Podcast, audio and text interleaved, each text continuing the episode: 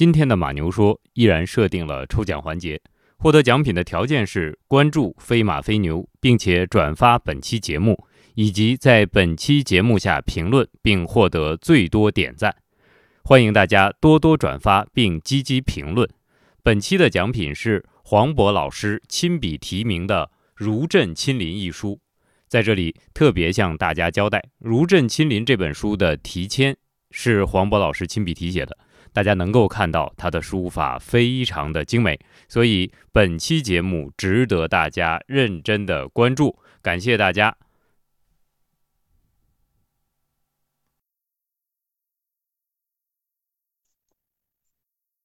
朋友们，大家好，欢迎大家收听《飞马飞牛 Famous Unknown》，一个由我和朋友们共同创建的播客。我是北京师范大学的曲炳瑞。今天我们非常荣幸邀请到了黄渤老师做客《马牛说》。黄老师是四川大学历史学院副教授，同时他是知名非虚构历史作品《如朕亲临：帝王肖像崇拜与宋代政治生活》的作者。在这里呢，我引用一下豆瓣上面的简介：这本书呢。以轻快的文笔驾驭严谨的学术主题，拥有象征意义的宋代帝王肖像，在两宋的外交往还、军事对峙中发挥了如朕亲临的神奇效果，更在北宋的败亡离散中催生出一幕幕誓死保卫玉容的动人故事，体现出帝王肖像的视觉展示对于皇权运作的重要性，同时。透过玉容殿的迁转与重建，以及皇帝肖像对神仙与先贤圣人的角色扮演，揭示了仪式背后皇权与士大夫、中央和地方的权力博弈，为宋代政治史的研究提供了新的视角。其实呢，我想关注本节目的朋友们，大概多多少少都听说过《如朕亲临》这本书。更可能呢，有一些朋友已经阅读过这本书，为黄渤老师深邃的历史见解和巧妙的历史文笔所折服。那这本书呢，在二零二三年取得了惊人的销量，可以说制造了现象级的阅读效果。今天，我们就请黄老师和我们一起聊一聊他的《如朕亲临》以及非虚构历史写作。黄老师和大家打个招呼吧。大家好，感谢曲老师啊，刚才曲老师的这个对我的这个。介绍啊，我感觉呢，这个起得有点猛。您别谦虚，您别客气，我们期待着，我们我们也衷心相信，这一定是一个现象级的呃阅读效果。大家就这么理解吧，这个是曲老师对我的一个善意的，或者说是这个嗯一个一个理想化的一个描述，对吧？哦，谢谢黄老师。呃，另外呢，一位呃主播是我们的老朋友李二，李二和大家打声招呼吧。大家好，感谢您的收听。好，两位朋友已经聚齐了哈，我们现在就开摆龙门阵。呃，黄老师，我们很感兴趣的是哈，是什么样的促因使得您关注到了帝王肖像这个主题的呢？呃，其实这个话题我们可能。不关心宋史的，或者是对中国古代的皇权政治的这样的一个研究，嗯，不太关心的人看来的话，可能是一个比较新的一个话题。但是呢，它其实，呃，长期以来在中国古代的皇权政治研究的过程中啊，嗯，还是有很多学者在注意到这个问题。并且它本身就是皇权政治里面很重要的一个话题嘛，因为皇权政治里面皇帝就是这个肯定是毫无疑问的中心地位嘛，嗯，所以这个话题呢，嗯，怎么说呢？如果我们对中国古代的政治史，或者说对皇权政治的这样的一个运作啊，对吧？相关的这些问题感兴趣的话，是很容易发现这个事情的，只是说呢。它和那些比较明显的关于皇帝制度的一个运行呢，对吧？关于皇帝本身的嗯一些故事啊，比起来的话，皇帝长什么样子，以及皇帝的这个长相的那些艺术品，就像这个书里面讲到的画像或者说是塑像这些内容呢，似乎是嗯相对来说。嗯，对我们现代人来说比较陌生一点的，但是呢，其实，呃，怎么说呢？我们应该也不会觉得有太陌生的那种感觉，呃，特别是对我们自己的这样的一个环境里面的话，这个这个话题应该也是很容易理解的这样的一个话题，就是它在古代政治生活里面的那种重要性。那嗯，所以我一直以来呢，这个虽然说，嗯，是。这十多年来的主要的一个研究方向是去做西藏历史，特别是做西藏西部地区的阿里地区的历史，包括这个呃宋代同时期的存在于这个西藏西部地区的一个很小的一个地方政权，叫做古格王国，或者称它为古格王朝。我是做这个的，嗯，这个古格王朝呢，其实我主要是。考察他的一个在西藏历史上如何他的那个王权或者说是世世俗王权的这样的一个呃权威是通过什么样的一个方式去打造的？因为那个古格，因为古格它是呃它的出现呢是这个强大的吐蕃王朝，这个吐蕃王朝是。嗯，跟中原王朝的唐代啊，差不多同一个时期的。当时中国境内和唐朝这个并驾齐驱的最强大的嗯两个政权嘛。他吐蕃王朝在这个九世纪以后呢就崩溃了啊，它崩溃的时间呢比唐朝还长一点，呃早一点啊，比唐朝还早一点。然后吐蕃王朝崩溃以后吧，整个青藏高原上面的它的这个政治秩序啊，就政治秩序就出现了比较大的。崩坏的一个状态，就是没有人能够再把那个乱世啊重新这个呃拾到起来。我们知道唐代崩溃以后，经历了五代这样的一个乱世，然后后来是宋代把它这个重新凝聚起来，对吧？宋代终于结束了五代那样的一个乱世。但是青藏高原上呢，吐蕃王朝崩溃以后呢，就一直没有人或者说没有一个势力能够去终结那样的一个乱世，所以它的那种。呃，四分五裂，或者说是内部秩序的一个失衡的这样的一个状态呢，在西藏社会一直持续了很久。嗯，那么在我的那个原来的那个研究领域里面呢，骨骼就是在这样一个大背景里面呢，勉强在西藏西部地区，也就是今天阿里地区那个区域范围内呢，形成了比较有效的，或者说比较强强而有力的。呃，这样的一个社会秩序，因为它建立起了一个，嗯，我们今天把它称之为王朝也好，或者说是地方小的一个地方政权也好，它至少建立起了这样的一个政治力量。那么这个政治力量呢，它的它其实是吐蕃王朝的王室的直系后裔流落到了这样一个边缘地方建立起来的，所以它一直以来呢，也存在着一个。王权的一个重建和王权或者说是君主权威的一个重新打造的一个问题，那么那是我在做藏学研究或者说做西藏历史研究的时候遇到的一个问题。那另外一个方面呢，就是大家如果听到这里呢，应该能够理解我为什么会对中国古代的皇权政治呃感兴趣，就是它就是我原来研究的西藏历史本身就应该具有的这样的一个内容。那么另外一个方面呢，就是，嗯，我本来呢，在这个读本科的时候、读研究生的时候呢，都是非常喜欢宋代的。对于宋代的历史呢，一直也是有，嗯，不说有多好的这样一个呃研究吧，但至少呢，一直都是很有兴趣的、很有热情的。呃，硕士研究生的方向呢，也是学的宋史的。博士研究生的时候的方向呢，因为偶然的原因啊，纯属机缘巧合的原因，转到了西藏历史方面去了。但是呢，这么多年下来呢，我还是一直在关注宋代的这个历史的一些问题。其实，在写《如朕亲临》这本书之前呢，我也写过一些关于宋代皇帝画像，也就是用专业术语的话叫做玉容啊，叫做玉容的一些论文啊，也写过。所以呢，在这样的一个呃，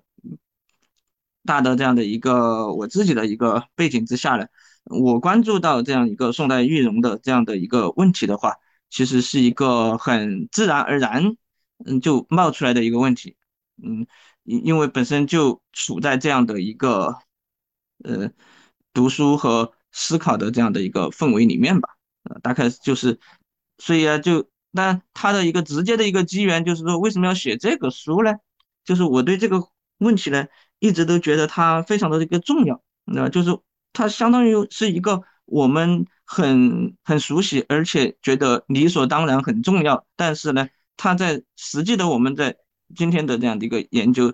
之中呢，或者说在今天的一个写作里面的话，似乎是被嗯忽略了的一个东西。比如说我们今天嗯从小到大，我们都可以看到很多皇帝的画像被配在作为插图被配在这个我们的教科书里面，配在我们的各种的历史呃著作，无论是通俗的历史著作也好，还是专业的学术的研究的专著也好，都会如果谈到。呃，某某皇帝或者某某重要人物的时候，都会给他们配一些画像啊，都会配他们的画像作为插图，对他们进行这样的一个呃配这些画。但是似乎他们就只是一个插图的作用了啊，似乎就是一个插图的作用了。所以呃，我觉得只是一个插图的这样的一个作用，可能远远不能够揭示呃这些画像，特别是像皇帝的画像，呃，他在历史上真正发挥过的那种呃。功能也好，历史价值也好，呃，就是它其实本身应该是除了作为插图以外，它可能还有更大的这样的一些作用吧。啊，只是我们似乎都觉得它除了作为一个插图以外，没啥别的用了啊。嗯，呃，所以就感觉其实是可以去挖掘一些它背后的一些故事的，而这些故事呢，可能还挺有趣。嗯，所以就想到了。这样的一个题目来写一本书，当然这本书能写呢，也完全是因为出版社的朋友，特别是责编，嗯，崔仁杰兄，啊，崔兄，这个我们在聊天的时候呢，就聊起了这样的一个现象，我就跟他聊起了这样的一个现象，并且呢，我当时还非常中二的说，我就可以给他取一个书名叫《如朕亲临》，啊，因为因为这些这因为这些皇帝的画像就不是真的皇帝。到了你的面前，而是他的画像出现在你们面前，对吧？就像这个网上讲的“金牌令箭，如朕亲临”一样，这是一个非常中二的 名字，一个一个书名。当时我们俩就是被这个中二的书名吸引了，然后我们就觉得我们要做一本叫“如朕亲临”的书出来，然后扔到我们的朋友面前，你看一下，对吧？光这个名字。光这个名字就就就就就很爽啊，对吧？那个呃，有时候碰到一个朋友就说这个这个送礼不知道送什么的时候，对吧？特别是人家这个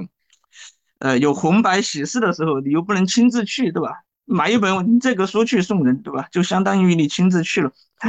多有气势，对吧？所以就是其实当时真的是一个非常，就是我们有了这个书名之后，才开始设计。啊，才开始想怎么具体安排这个书的内容，呃，怎么去这个按这个主题来写，呃，所以这是一本这个还没写完的时候就已经把书名确定了的，对吧？所以有一段时间差一点不能用这个书名的时候，我还沮丧了一段时间。不过好在这个书名最后还是跟大家这个还是这个以如正亲临这样的一个书名，对吧？这个书上市了，对吧？所以这。了不起，确确实是了不起。我们一窥这个书籍生产过程，尤其是我想大家就是只要看过这个书的，首先印象就是书名起得好，然后买书的第一原因很可能就是因为书名确实是非常贴切而且简洁啊。这个曲老师深有体会的，曲对曲老师是要最近要出书的，他为了出书名这个事情，啊，折腾的自己也快半死不活了，然后折腾的。我也快半死半死不活了，我估计编辑也是跟着半死不活了。怎么着，您就反正曲老师就没有像黄老师这样能够一击必中的这样一个天赋，对吧？而且他凑了好多人凑在一块儿，也没有达到这个效果。这个是人才之优劣，由此可见一斑。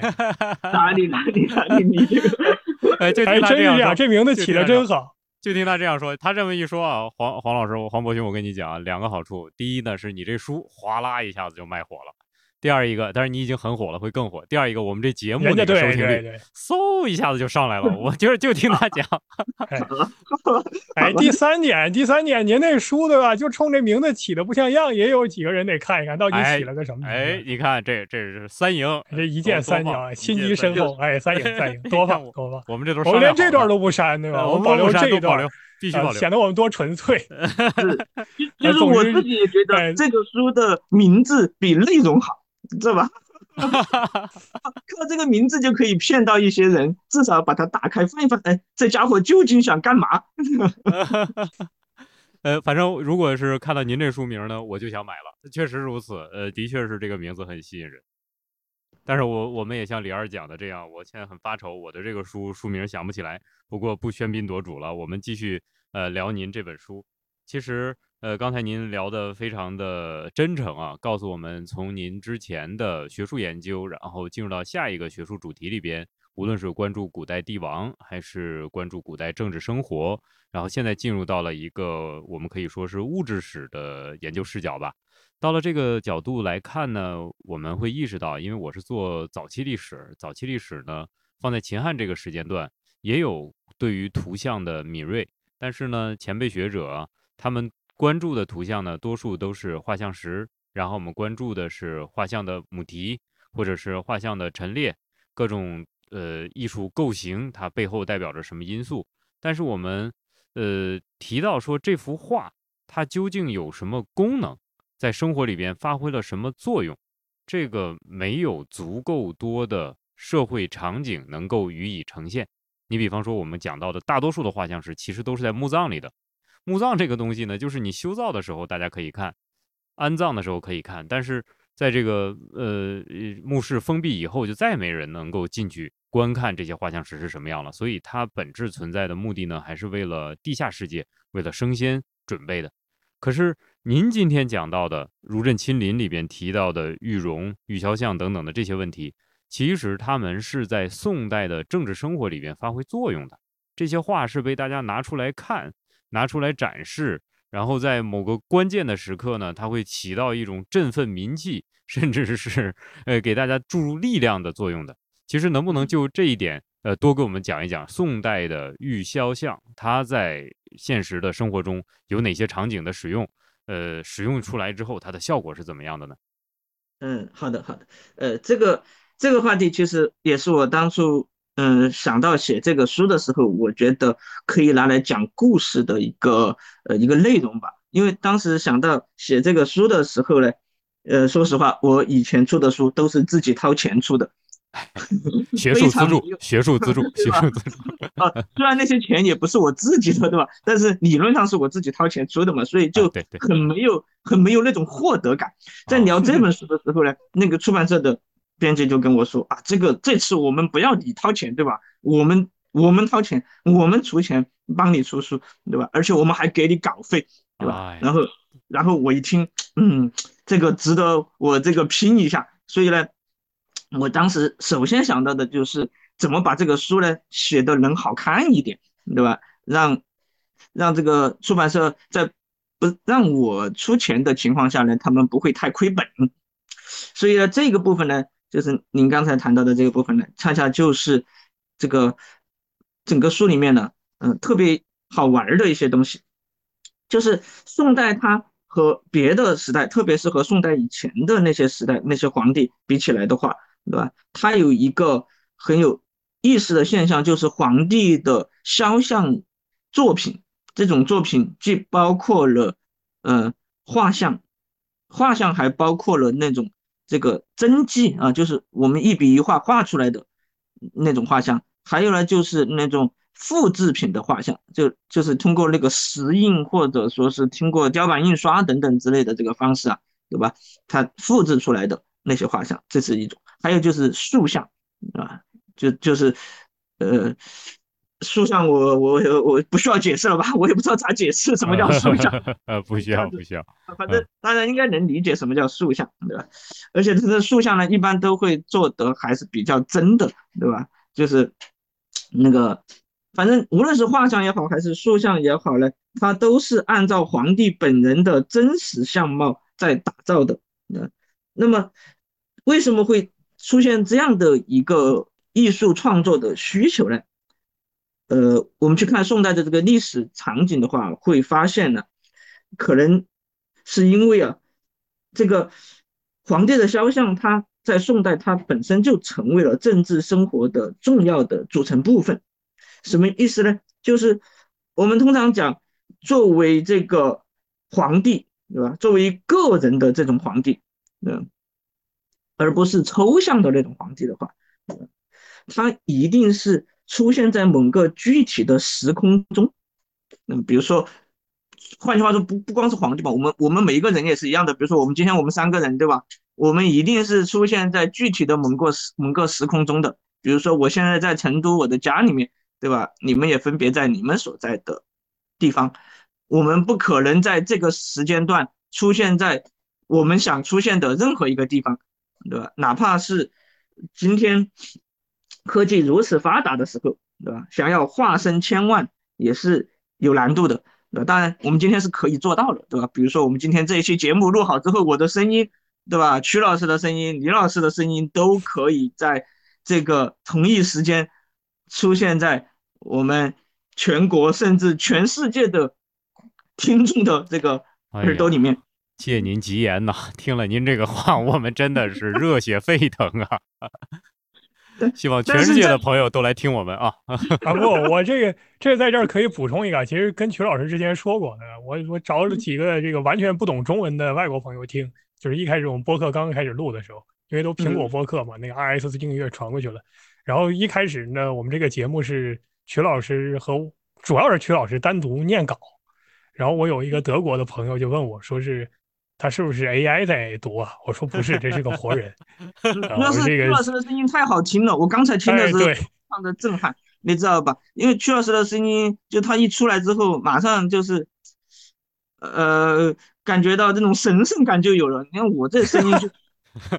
哎，您一说神圣感，我就想到什么佛光佛音啊。我在这儿倒有一个相。相对不，我这肯定不是为了夸您，对吧？我们这个 观众都知道的，我这个有机会一定是拆您台的，什么时候去去往这个方向夸您啊？不是，所以我及时打住，不要再拆了，保留点颜面吧。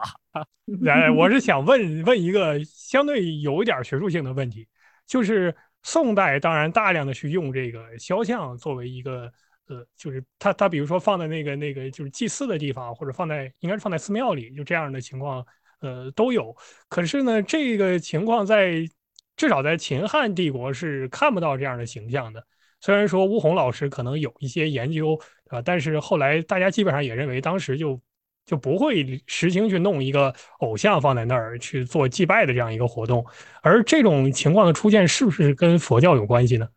嗯，对，那肯定是有关系的，而且关系非常的大。嗯啊，这个这个这个话题和刚才曲老师。谈的呃讲的那个那个话题啊，可以合在一起，我我我来说，嗯，就是刚才我们谈到了那个，就是嗯，我们一个具体的人很难同时出现在这个不同的时空里面，嗯，但是呢，我们个人其实没有太大的那种化身千万的需求，对吧？但是皇帝他不一样，这作为抽象的皇权的话，他的威力，真正有威力的皇权，他必须是要无处不在的。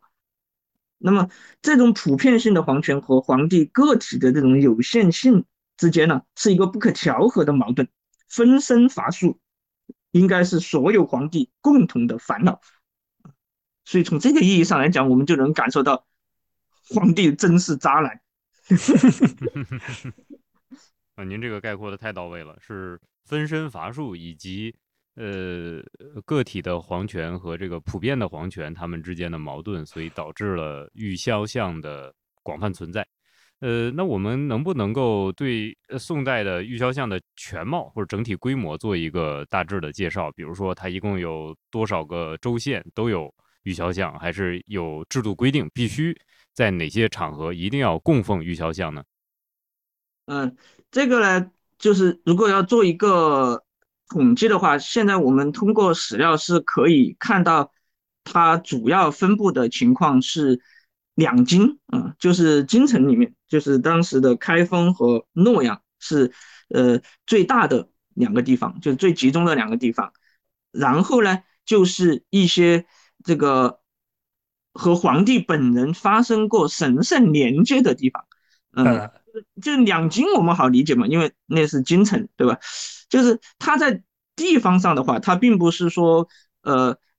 我当地需要就可以，或者说是皇帝需要就可以，而是要用那种偶然性的连接。它可以把它解释成为一种神圣的连接，什么意思呢？就是我们统计了一下，大概它出现在主要出现在太原，出现在这个呃滁州，出现在扬州，嗯，出现在成都。当然，成都那个是野路子的，嗯，没有没没没有编制的啊，嗯，然后就是像澶渊之盟的澶州，对吧？就是这大概呢，就是在在。北宋时代的话，大概就是这些地方，嗯，并不多啊，并不算多。为什么呢？在这些地方呢，就是比如说刚才说太原，太原是因为这个宋太宗亲自亲征北汉，然后呢灭掉了北汉，灭掉北汉对宋朝来讲是非常重要的一个事情，对吧？因为那是五代十国里面的最后一个他用武力解决掉的这个割据政权，对吧？就是我在书里面还开玩笑说。这个太宗在太原城下是可以非常自豪的讲统一天下，他指挥太平盛世，他开创。哎，您一说到这儿，我就想应该在右手也给太宗弄一个像放在那儿啊，也许就是 太宗表现的那个指挥若定的坐在驴车上的那个形象。那你那那个你就是送命。所以，所以他因为这个原因呢，哎，他在这儿给他修了一个他的御种殿，叫做统平殿，就是统一的统，天下太平的平平。所以大家听这个名字就能感受得到，对吧？统平就是要预示他的一统太平的功业。嗯，然后除了太原之外，还有这个不太起眼的，就是欧阳修写《醉翁亭记》的那个滁州，就是今天安徽。滁州，嗯嗯啊，滁州，嗯，就是那个地方不太起眼，但为啥他那儿还有一个呃玉龙殿呢？供奉皇帝的这个玉像的呢？就是因为宋太祖这个呃出道，严格意义上来讲的出道就在那里，对吧？他在滁州那儿一战成名，对吧？打败了这个当时的南唐的这个黄埔辉啊，南唐的一个将领，而那个黄埔辉那个将领呢，其实是从唐唐其实是后唐的时候就已经出来了的啊，就是这个唐庄宗、唐明宗的那个时候就已经出来的。你你宋太祖出道的那个时间点的话，都有二三十年了啊，是一个元老数将型的这样的一个武将。所以宋太祖在这个滁州一战成名啊，这个宋代人认为呢，那个滁州呢是大宋王朝的这个奠基之地。啊，所以在那儿又搞了一个啊。另外，比如说还有这个在澶渊之盟的那个澶州，对吧？因为那个那个地方是宋真宗呢亲自去过啊。这大家听我讲的时候就能够感受到了吧？就是哪些地方能有，不一定是说那个地方一定很重要啊，对宋朝很重要，而是说皇帝亲自去过。当然，皇帝亲自去过的地方，一般来说呢，就会发生一些事情。比如说宋真宗就亲自去了澶州。对吧？尽管呢，这个我们也都知道他是去的不情不愿的，对吧？但是他好歹还是真去了，而且去了之后呢，也确实实现了辽宋之间的这个百年和平啊，所以那个地方呢也很重要，也给真宗修了一个御龙殿，啊，所以其实这么这么一讲下来的话，很多地方他就因为皇帝不可能到处都去啊，所以其实在整个。嗯，北宋的时候的话，嗯，它的分布，就是数着指头就能数得过来，并不算多啊，呃，但是呢，后来散得比较广呢，是因为宋朝不是北宋不是亡了国嘛？亡国之后呢，这些这些画像、这些塑像呢，就从宫廷啊，从那些玉龙殿里面散落出来了，然后他们就背着这些画像呢，一路南逃，南逃的过程中呢，就。就在这个南方啊，特别是在江南呢，停留了下来，在杭州，在这个福州，在温州那些地方呢，这个暂暂存，由暂暂时的存放变成这个长期的这样的一个供奉，嗯，慢慢的就散开了一些啊。刚才我们讲到的这个也没有没有编制的那个成都的那个呢，就是非常特特别的一个，就是嗯，当时的人的话，其实还是特别是地方上还是很希望这儿有一个皇帝的这个画像的存在，然后大家可以感受到皇皇皇权的威廉，皇帝的神圣性，对吧？感受到皇恩的浩荡。主要是。对，主要中古的时候，皇帝总跑到成都去，他不缺这个机会。但是到宋代，这个 不大容易啊，皇上很少往那个方向走。没有去过，宋代一次就没有去过，哎，对吧？而且而且似乎从宋代出这个澶渊之前，好像差点说要去四川，但是 没去成，很可惜。呃，不可惜，要真去了成都，那可能澶渊的时候就已经成了这个靖康的时候了。哎。嗯，这他他确实，他这个宋代以后，皇帝其实很难到成都了啊，所以这个比起唐代这个皇帝经常逃难逃到成都来说的话，这个宋代的四川人想要看到皇帝是比较困难的，所以他们就有些这个整了一些这个不太合法的办法，就是自己搞了一个这个宋太祖的画像，把它画到了一个寺院的。这个墙壁上面去，而且呢，这个史料里面的记载是说不清楚那个宋太祖的画像是怎么来的啊，呃，估计就是这个一个非法建筑啊，呃，或者是一个违章建筑，对吧？这个反正放在那儿放了很久，慢慢的画像，嗯，就是严格来说，他这种是我这个呃是要被处罚的，对吧？哎。我在这儿可以补充一个材料，因为之前看了您那个书之后，我就很感兴趣，说后代对这个玉容的管理是怎样的，而且尤其是我知道到了明代，朱元璋一定要管这个事情，所以我特意去看明代的律条，然后果然明代朱元璋就莫名其妙的在大明律里面加了一个规定，就是在过去其实唐代的刑律里面有一条规定是禁止携带谶纬那些书啊，包括那些推步星图什么这种东西，什么浑仪简仪这些东西是不允许你私自加的。然后呢，到了明代的时候，他就在这一条的基础上，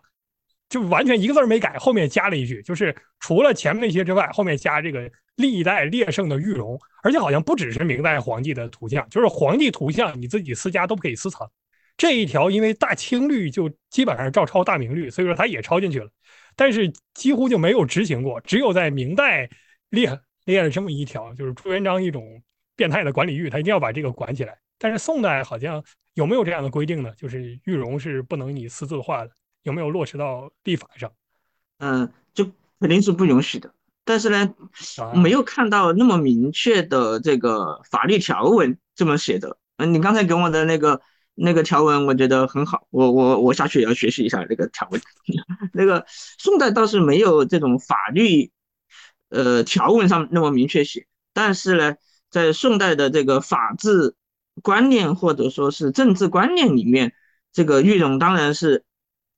老百姓是不能拥有的，你私自拥有也是违法的。比如说书里面还写了一个故事嘛，就是南宋的初年的时候，呃，这个抗金义士，对吧？抗金义士这个在抗金的过程中，从金人手上抢回了一些皇帝的玉容，北宋皇帝的一个玉容，然后呢放在家里面，那。据说呢，他是准备抢回来之后呢，再上交给南宋朝廷，但是呢，因为兵荒马乱马乱嘛，没来得及，后来可能就忘了。然后呢，后来就有他的仇家，对吧？有他的仇家呢，想要整他，就把这个事情呢捅了出去，上报给了这个官府啊，说他们家私藏玉龙，然后呢，他们家就被这个抄斩，啊，这就是一个。这个非常悲惨的，或者说是令令人这个，唉，怎么说呢？很感感叹的一个，反正很惊人，不太像是宋代能干出来的事儿。悲催的事情。宋代，嗯嗯，对。难得有我这倒想起明代啊，明代明代又有故事了。明代有一个啊，明代就是因为他管得很严嘛，但是我们又知道，在明代，无论是在民间还是在这个朝堂上。都产生了就是高皇玉容的两个文本，一个是那个斜拔子脸或者猪腰子脸，就那个形态。还有一个呢，就是正常国字脸那个形态。这两个形态肯定不光在就是贵气那儿，在民间也有流传。而且明代还有一个具体的操作，就是有个和尚，然后呢拿着那个高黄的玉容，当然你也不知道他到底是拿到哪一版了。总之他拿着高黄的玉容，然后在这个地方活动，然后就说自己是这个龙子龙孙什么的，然后出家了之类的。这个东西呢，就是反正好几个地方都让他给忽悠了。后来呢，就有呃地方官比较聪明，把他给拿了。呃，拿了之后，当然要讲个理由嘛。理由这个曲老师应该很熟悉，就是当初查那个说是立太子的那个那个理由啊，对吧？就是那个用春秋绝育的，你你这不孝对吧？你拿着祖宗的这个，你甭管是不是龙子龙孙对吧？谁让你天天拿着呃你这个祖宗的这个遗像满街乱窜，这是什么行为？然后抓起来之后，后来说其实他跟这个朱家没有关系啊，过去在哪个王府混过。然后呢，玉龙拿出来呢，就是用来这个装模作样的。所以这个和尚当然最后是给干掉了。可是从这个事儿来看，好像到明代后期，这个玉龙也弄得比较散了，不会说你藏了这个东西就把你给干掉。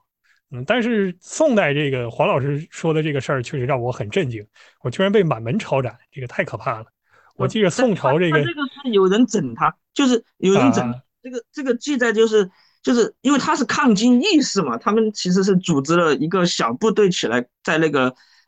两宋之际，就是北宋亡国、南宋建国的那个那个比较混乱的状态之下，在地方上这个抗金的，就是就是这种这种家族的话，在当地肯定是有一些势力的，那他就有一些对手或者仇家故意来找他的麻烦。就是就是正常情况下，这个应该也不会有人或者是官府主动来找你麻烦。但是因为这个仇家找你麻烦，然后把你举报了，然后按用用这个用这个来整人的情况下，也知道宋朝也有坏人嘛。这个事儿不上秤可能没有四两的，上了秤一千斤就非得处理。就是这个意思，就是这种意思。但是从这个也可以看得到，就是普通人确实你理论上来讲，你不可以拥有。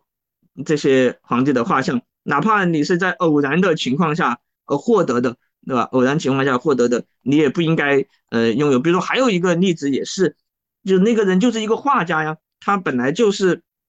呃给皇帝画画的，对吧？给皇帝画像的，而而且他还在这个他他曾他那个故事还挺有意思的，就是他在这个呃我记不太清楚了，好像是宋太宗的时候。宋太宗的时候，这个宋太宗的末年，嗯，不是那个现在的越南当时的交子嘛，对吧？宋太宗这个还是有有那种一统天下的雄心壮志的，对吧？但但但是呢，就是没有有这个志向，没这个能力，是吧？所以他当时有一段时间他 踢不了啊，没这能力。对对对，就是就是史书上不是讲他是盖然有。呃，什么一统天下之志，或者说是澄清宇内宇内之志嘛，对吧？但是我们的伟人在旁边不是批了三个字嘛，但无能。那那么他当时在那个时候，他是准备去解决那个交子的问题，对吧？就是把这个当时的越南北部哎统一起来。呃，但是呢，这个打仗打不打不过啊，打仗打打输了。打输了之后呢，呃，这个宋太宗就想到一个办法，说要知己知彼，要去调查一下这个交子的那帮领导啊，交子的君臣究竟是一个什么样的情况。他就当时就派了一个画家，这个过去潜伏在交子，这个把交子的这个呃王啊、大臣啊他们的这个相貌呢给画下来，就作为一个这个秘密工作交付给了他。当然，他在交子好像潜伏了十多年，终于把这些交子的这个呃重要人物的画像都画完了，然后回到了开封。但这个时候他回来之后，发现宋太宗已经挂了。然后呢，他又是秘密去完成的这个任务，就没人跟他接头了，就是上线断了，是吧？对。然后他又在开封城里面就成了这个无业游民，这个太尴尬了，这个。然后他就比较惨，然后他这个时候他就灵机一动，对吧？怎么怎么继续为新皇上服务，对吧？搭上新的线，然后他就把他以前给宋太宗画的那些画，对吧？整理出来，然后。在宋真宗，就是宋太宗的儿子，对吧？在宋真宗，呃，去一个寺院这个搞活动的时候，他自己呢就提前准备了啊，把宋太宗的那些画呢就挂在那个寺院的某一个房间里面。当这个宋真宗路过的时候，呃，无意中就看到了啊，呃，从此他就跟真宗搭上线了啊。但这个故事的里面有个细节很有意思，就是。真宗看到了这些太宗的画像之后，第一个反应是觉得这个寺院里面有违法乱纪的人，就是就是因为正常情况下，嗯，诗人是不可能拥有这些东西的，对吧？拥有这些东西一定是违法的，所以当时他第一个反应是让人来把这家伙抓起来，对吧？就是我你为啥可以私藏这个皇帝的画像？然后审问之后呢？对吧？他才把整个一个非常曲折的卧底啊，这个去偷画人家这个对手的画像啊，整个的一个过程，以及当年他怎么受太宗的这个喜爱，在他身边画了很多画的这样的一个曲折的这个历程，给真宗讲了。真宗讲了之，真宗知道之后呢，嗯，才赦免他的罪。所以这个故事也可以看到，嗯，你你你随便随便收藏这个。皇帝的画像在宋代确实是一个高危行为，有风险的。就是这本来以为他是坏分子，后来听了以后呢，发觉是可歌可泣，对不对？还算是坚持了本分操守的一个人啊。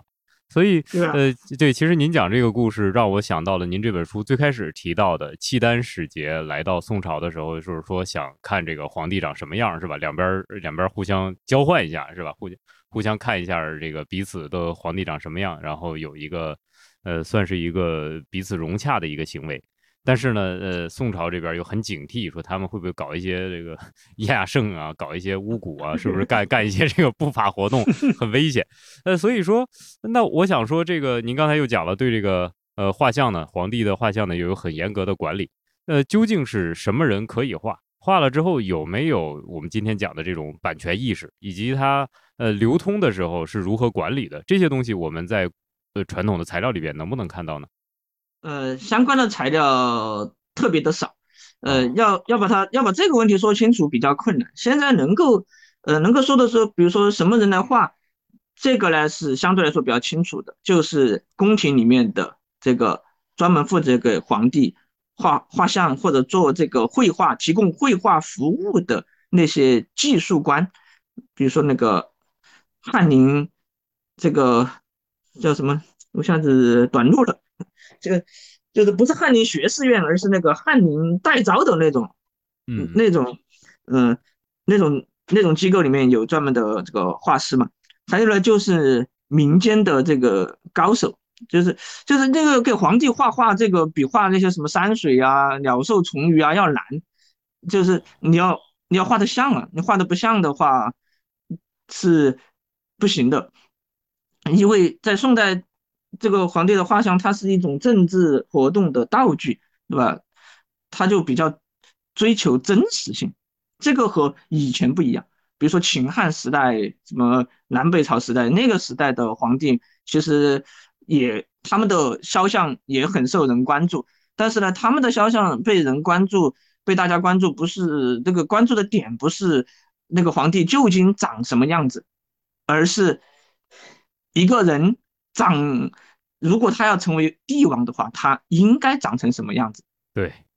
呃，就是就是帝王之相是一种模式化的东西，就是。我我们去套，对吧？只要是长成那个样子了，之后来他有可能成为帝王。那么你如果真的是一个帝王的话，那你就应该具有那些特点，比如说什么龙准啊、龙颜啊，对吧？等等之类的。对，就是真实的长相，其实他们是不关心的。但是宋代他就很关心这个东西，因为他在日常生活中，或者说在日常的政治的重大仪式里面，他是需要去用到这些画像的。如果不像的话，那就很搞笑了，对吧？比如说，我们今天其实，在很多场合也会用到我们的肖像，比如说我们去开会啊，我们去做什么其他的活动的时候，也会用到我们的肖像。嗯，甚至你包括我，我们出了书之后，有可能都会在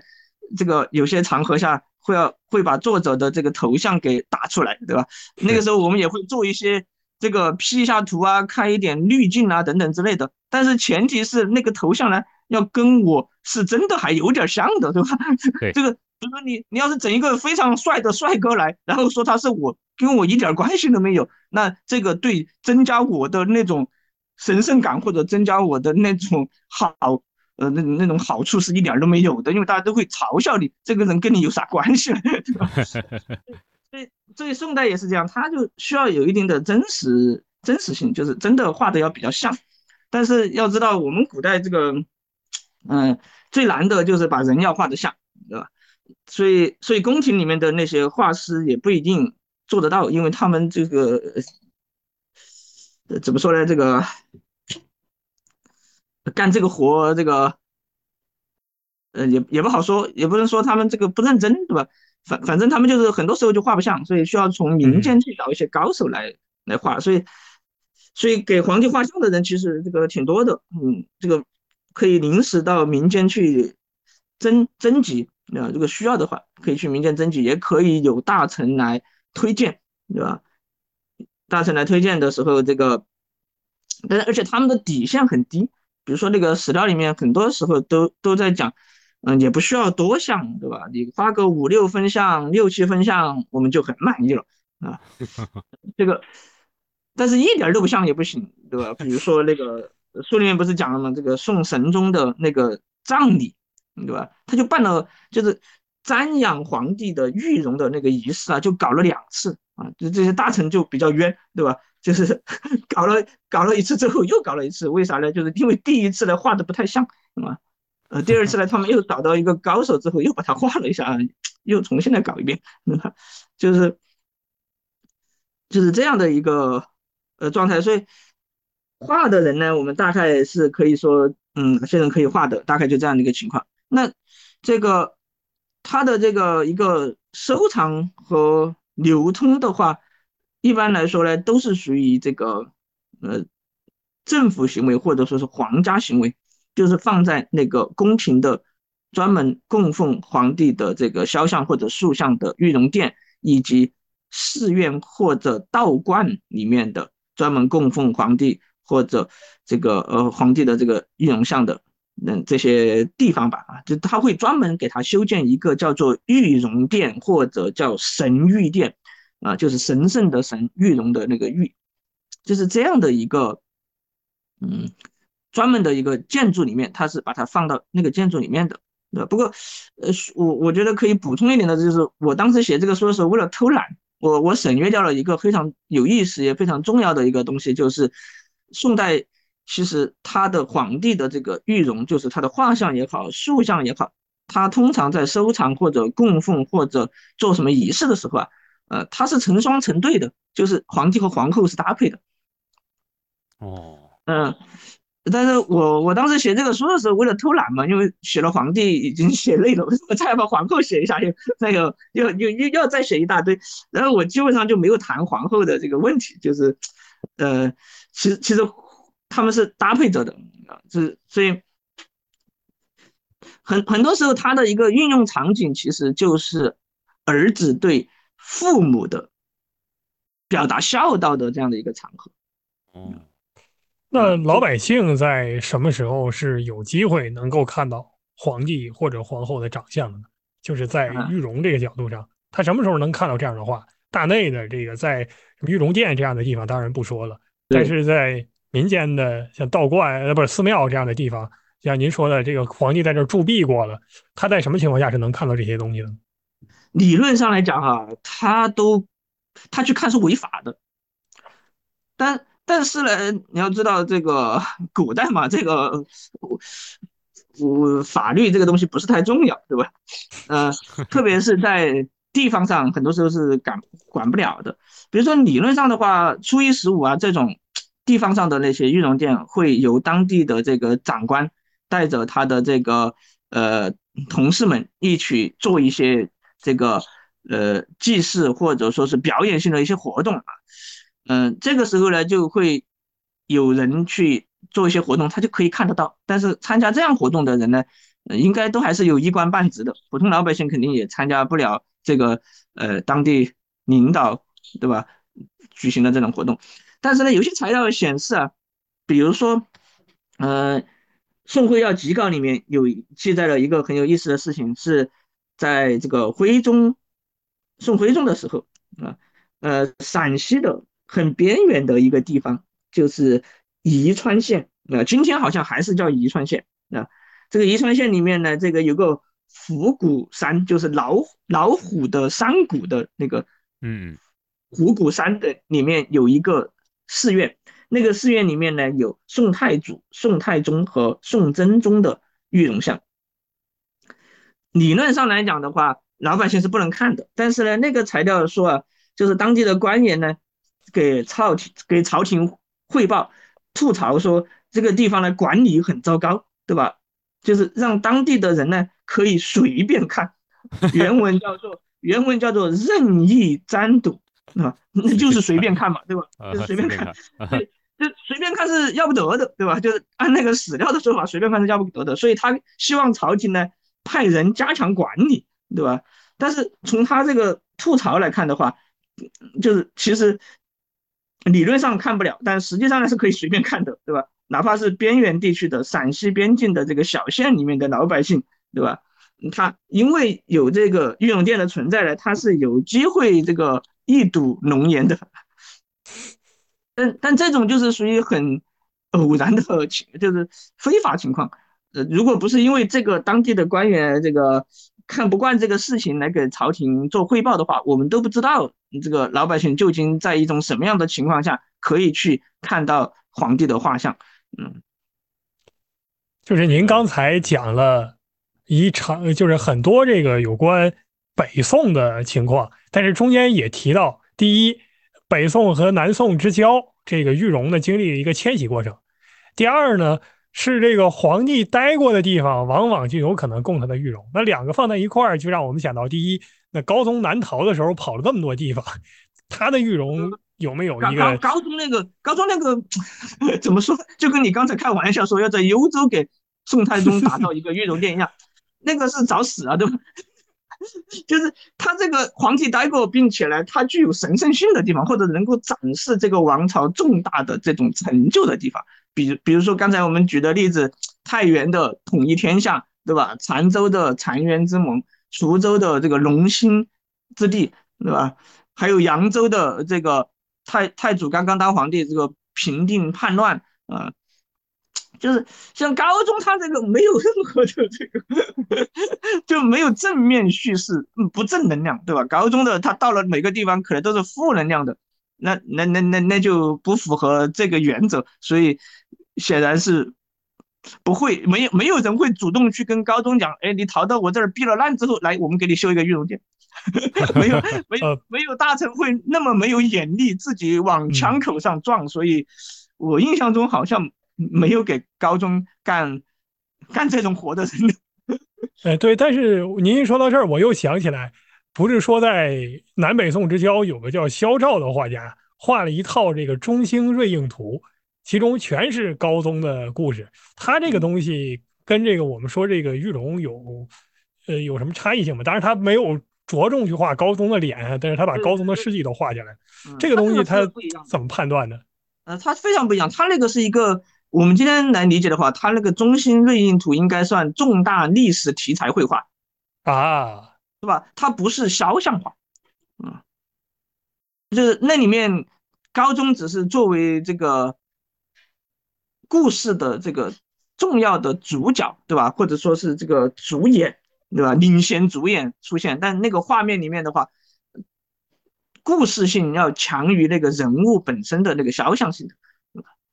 所以他那个不能算玉容画像啊。嗯，那是一种独特的这个历史应用啊，在这种应用中间，我们大概会感觉到，有的画像呢，它是针对个人的，然后这个有的画像呢，其实它呈现出来的是。叙事性的，对吧？把这个历史过程给大家呈现出来，所以其实我们会意识到，哈，就是我经常会有这么一种感受：历史早期和历史的后期，它虽然呢保留的史料不一样，所以给我们的感觉好像是前后可能有一些差异，但是我总会觉得啊，是不是在历史早期其实也有？像您刚才讲的这个皇帝画像啊，或者是是不是有这种东西？虽然它可能是画的不那么真，但是它会不会给大家提供一点啊，这个某种瞻仰性的这个仪式性的作用啊？当然，现在就是因为限于材料，我们对于秦汉的情况呃了解的不多。比如说，我们看那个画像石里边，看到这个古代的圣君，比如说什么尧舜禹汤，那其实就是个侧脸儿，对不对？侧脸儿。然后，如果跟我们以前看那个动画片儿，动画片儿就是一个对对对，皇帝究竟长什么样子？哎，对对对，你看不到他容貌，只是一个侧脸，就是一个剪影。呃，今天那个农村剪这个窗花，大概就是那个样子。呃，这倒是民间记忆啊，两千多年它一定一直保存下来。反而到了这个宋朝，包括刚才像李二提到的，呃，明朝，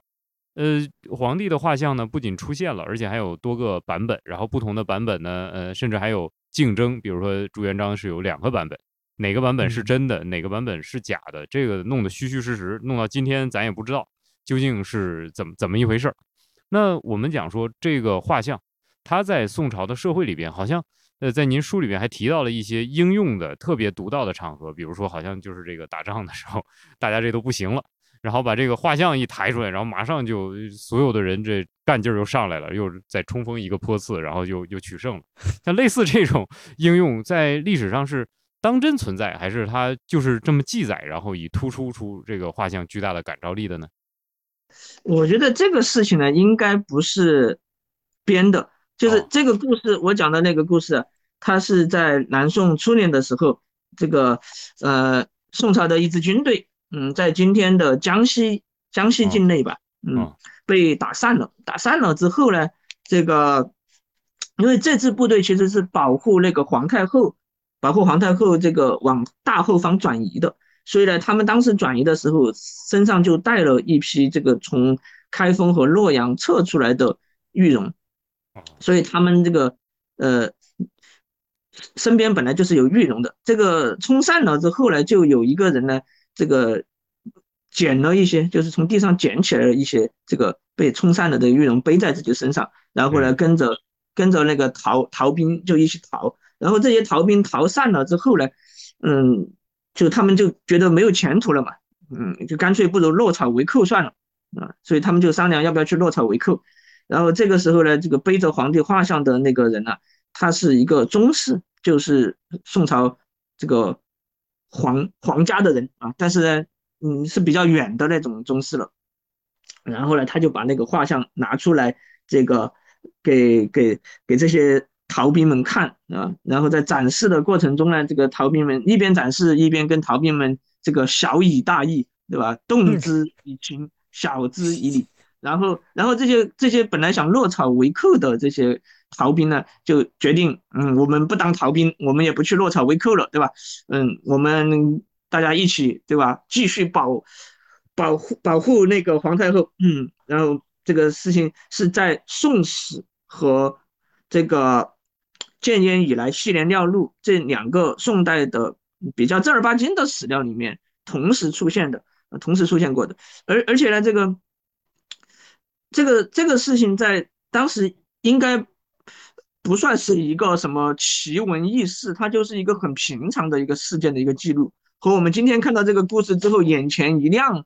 的那种感觉，在宋代可能没有，因为在当时的人看来可能就是一个很普通的一个事情。因为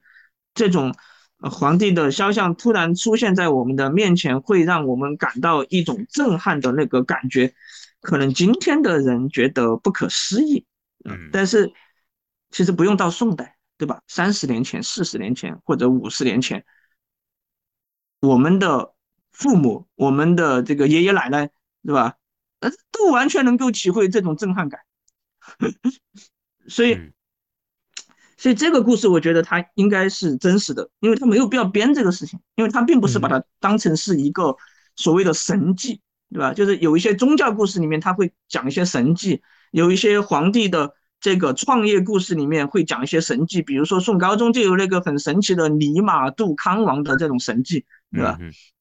比如说一般的皇帝会有出生的时候红光照世这种神迹，那些可能是编的。但像刚才那个故事，它就是一个很正常的一个战场的一个实景的一个描绘。对于写这个故事的史官来说的话，或者说对当时的人来讲的话，他可能不算什么眼前一亮的那种神迹，所以他没有必要去造假。因为我感觉在这个里面的话，宋代的皇权神圣性的塑造，它有一个划时代意义的转型，就是从秦汉时代的那种皇帝应该长什么样子的浓颜浓准的那种富贵。我们去看秦始皇的那些传世留下来的那些画像，他都长得不像一个正常的人，就是为了去 满足他那种所谓的浓颜浓准的那种意象，对吧？那种奇异的相貌。那么在宋代，我们看到的那些。皇帝的画像，无论是帅还是不帅，无论是胖还是瘦，对吧？环肥燕瘦各有千秋，但是他们的长相都是一个正常的人的长相。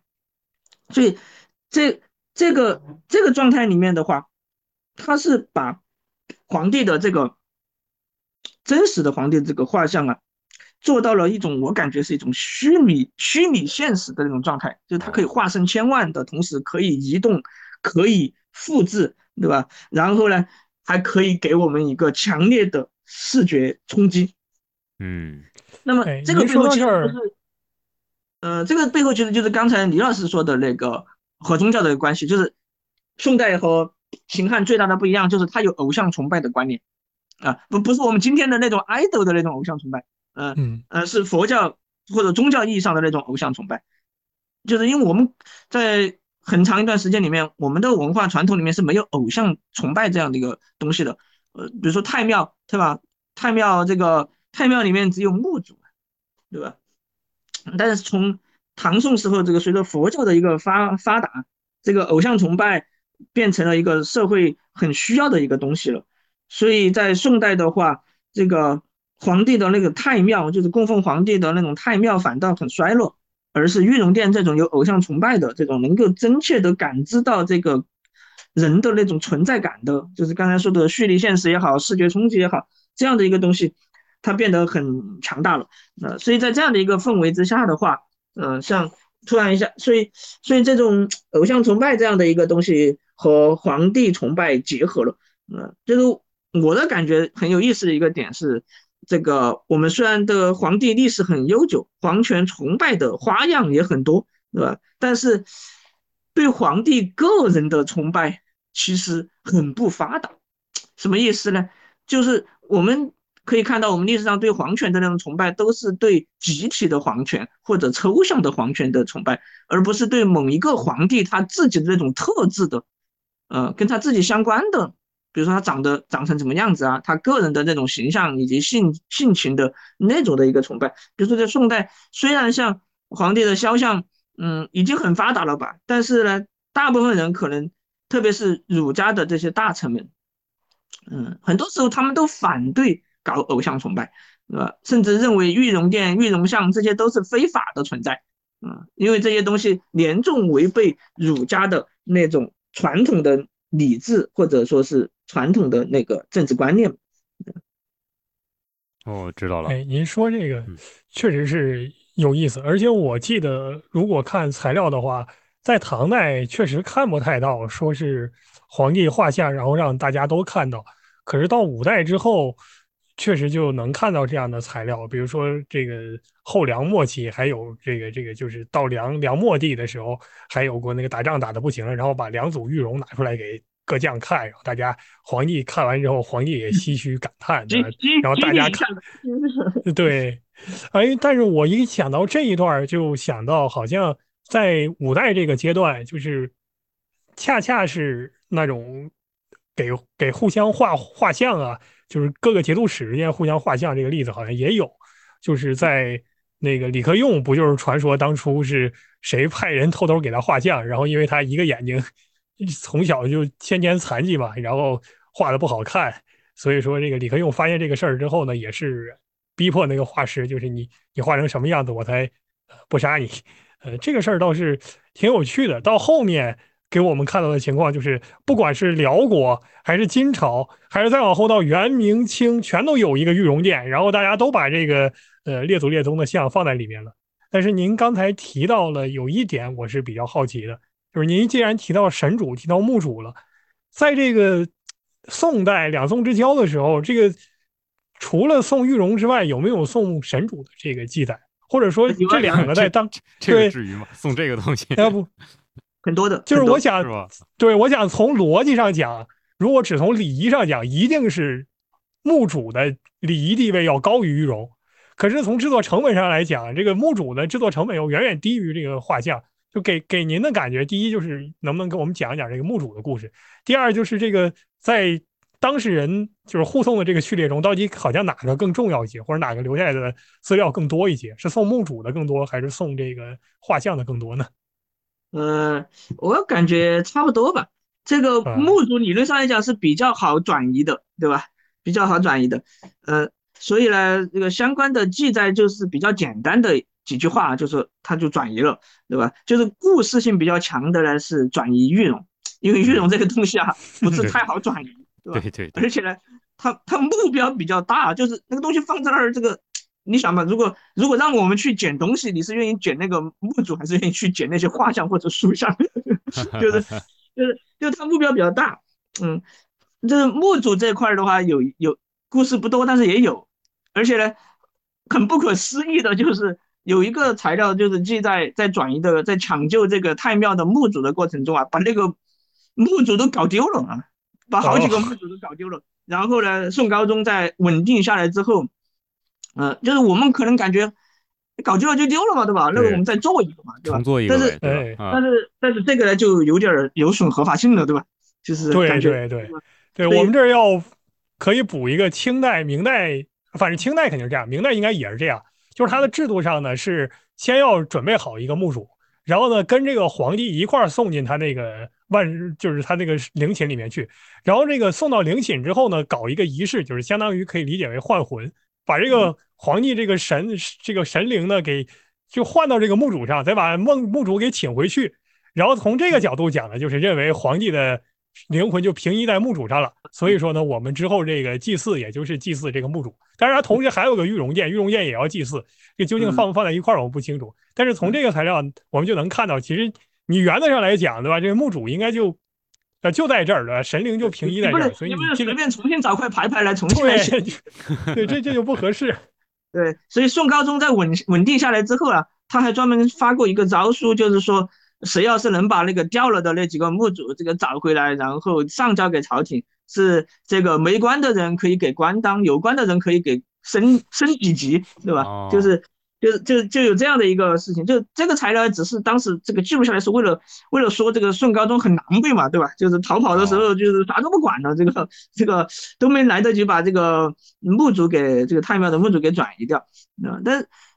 但大部分的墓主应该是还是比较好拿的。对吧？而且墓主有一个问题，就是说他就是在太庙里面嘛，就是他在那个地方是集中收藏的。他跟玉容不一样，玉容就是到处都有，对吧？就是在宫廷的玉容殿里面，在那种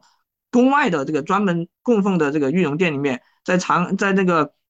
呃，在开封、在洛阳、在长安、在刚才我们讲到的那些地方都有，对吧？所以，而且在北宋的时候，大部分的玉容都是在北边的。对吧？南方的话，大概就只有扬州啊、滁州啊这些地方有，其他地方基本上都是在北方的。所以这个北宋灭亡的时候啊，呃，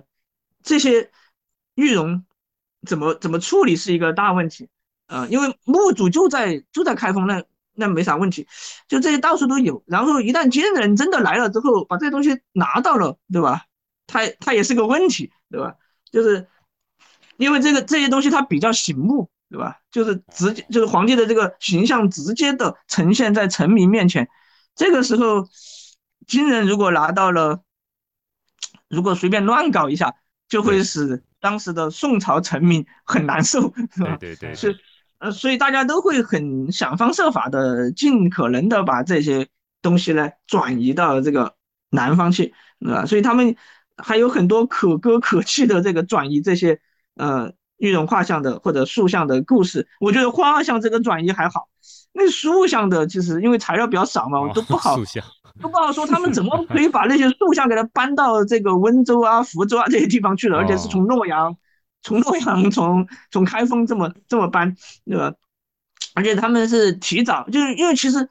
其实洛阳在北宋末年很有意思，就是它不是一下子就被打下来的，它是打下来之后又被宋军收复，收复之后又被打下来。对吧？反复反复之间有一些拉锯，所以在这个过程中呢，在后来他们发现洛阳是真的守不住的时候，就把整个的洛阳的那些玉容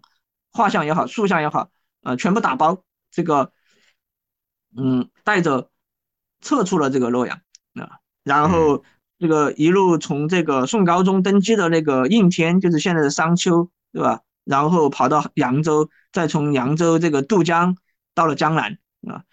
这但但但那些塑像应该还是挺重的吧？这个 就材料里面有一个有一个材料讲到，就是说为了方便这个把这些塑像这个搬着走呢，就是他们大概是做了做了一些这个工具，就是类似于那种怎么说呢？做了那种轿子一样的东西，哦，就就相当于把塑像当成一个活人一样这么抬着，然后那个轿子呢，随时都都都那个那些塑像都放在轿子上，而不不把它放下来，就是怕金人万一临时打过来了，那我们赶紧担着就跑。这个是实在是太形象了，我没想到就是在他，呃，我们讲这个宋金之际，或者是两宋之际。我们一般了解到的过去其实都是一些文字的历史，比如说我们听的这个，我们看到这个，比如说李清照类似这样的故事，对吧？或者是我们那个读的呃小说，像金庸写的这些东西，或者是我们从小听的像说岳，我们大概感受到的都是那种的宋朝和金朝的关系。但是您呢，其实通过图像给了我们一个另一种了解历史的角度，也给了我们另一种去理解历史或者是。阐释历史的一个方面，这个其实是非常有魅力的一个工作啊！我想我们就是其实这里面有个很好玩的事情，就刚才忘了说的，就是除了这么把它抢救出来之外啊，还有一些确实抢救不了的，比如说那种壁画，对吧？哦，壁画实在没办法，对吧？但他们宋朝这个忽悠金朝人也有一些手段，比如说那个宋真宗的那个玉容画像，它是放在一个道观的壁画的，是一个壁画的这种形式。然后他们实在没办法的时候，在金人打过来之前呢，他们就把那个画像进行了一个装修，对吧？啊，把它打扮成了一个寿星，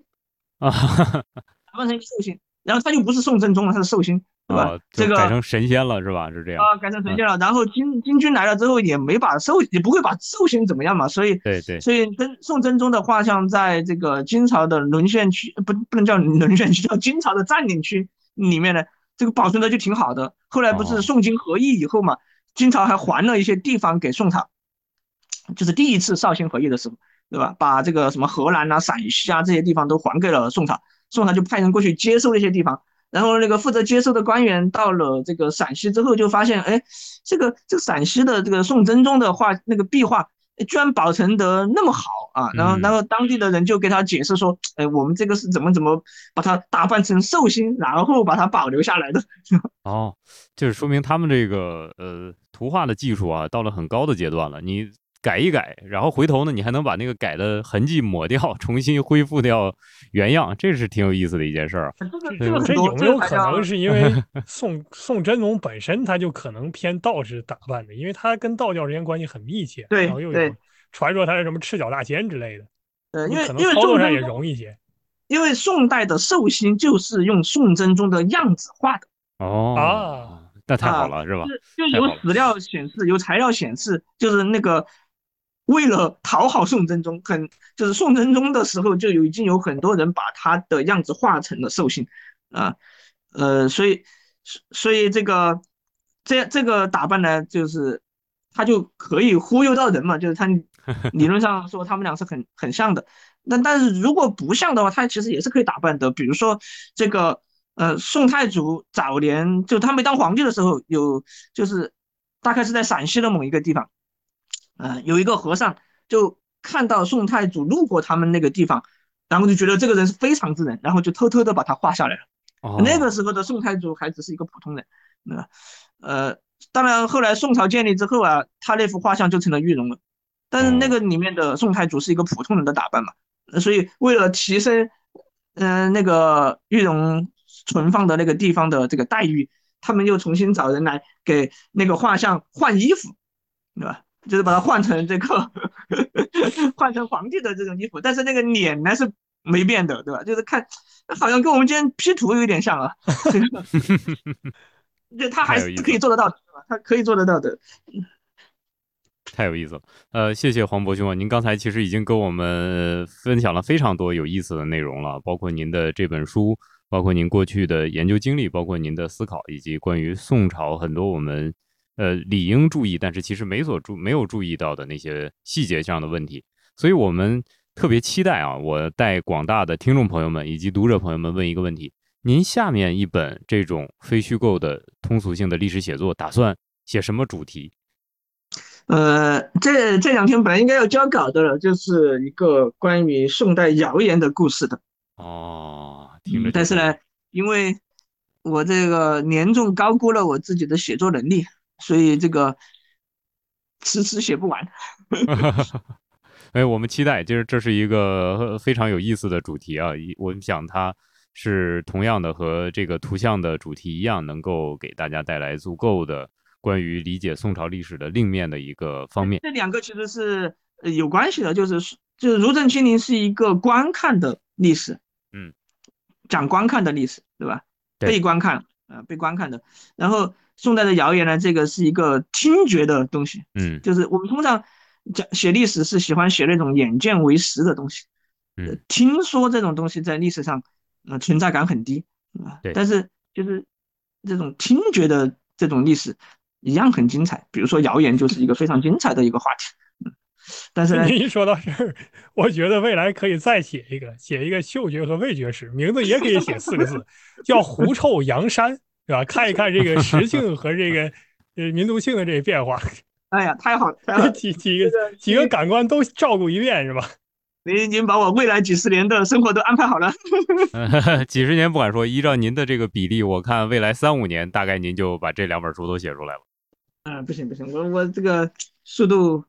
远远没有我自己想象的那么快。出的都是精品。呃，非常感谢黄渤兄啊，这个今天的交流非常的愉快。我想我和李二呢。呃，都是您的忠实粉丝、忠实读者。我们读完了您这个书以后呢，感觉到意犹未尽，所以我们就特别想邀请您来我们这个播客来做客。呃，我们今天也是如愿以偿。今天呢，能够跟您交流呢，我想我们的节目一定会呃呃，非常的像借着您如朕亲临的东风呢，也会呃带来一个非常好的收听效果。啊，以后呢？您您您您您您别光说这个啊，我们还得补一句：如果您听完这一期节目也觉得意犹未尽的话，那么第一啊，我们这期有抽奖啊，而且是黄老师亲笔签名的，所以您在我们这儿点赞、转发加关注啊，评论获得最多的这个点赞的话呢，您是可以抽到这一本珍贵赠书的。如果没有，而您仍然觉得意犹未尽的话，也没问题，对吧？这本书是畅销书，您在各大网络书店都可以找到，在地方的书店也可以找到啊。欢迎大家在之后去购买黄老师这本书，超值啊，超值，超值，价格也不贵，价格不贵，超值。谢谢黄老师，谢谢这个曲老师，谢谢李老师。好，那今天我们的节目就到这儿了。呃，感谢朋友们收听《飞马飞牛》，Famous Unknown。我们呃希望在这个。愉快的春节里边，能够通过我们的节目陪伴大家度过美好的岁月。好，今天的节目就到这儿，谢谢大家，再见。李二和大家打个招呼，再见。好，再见。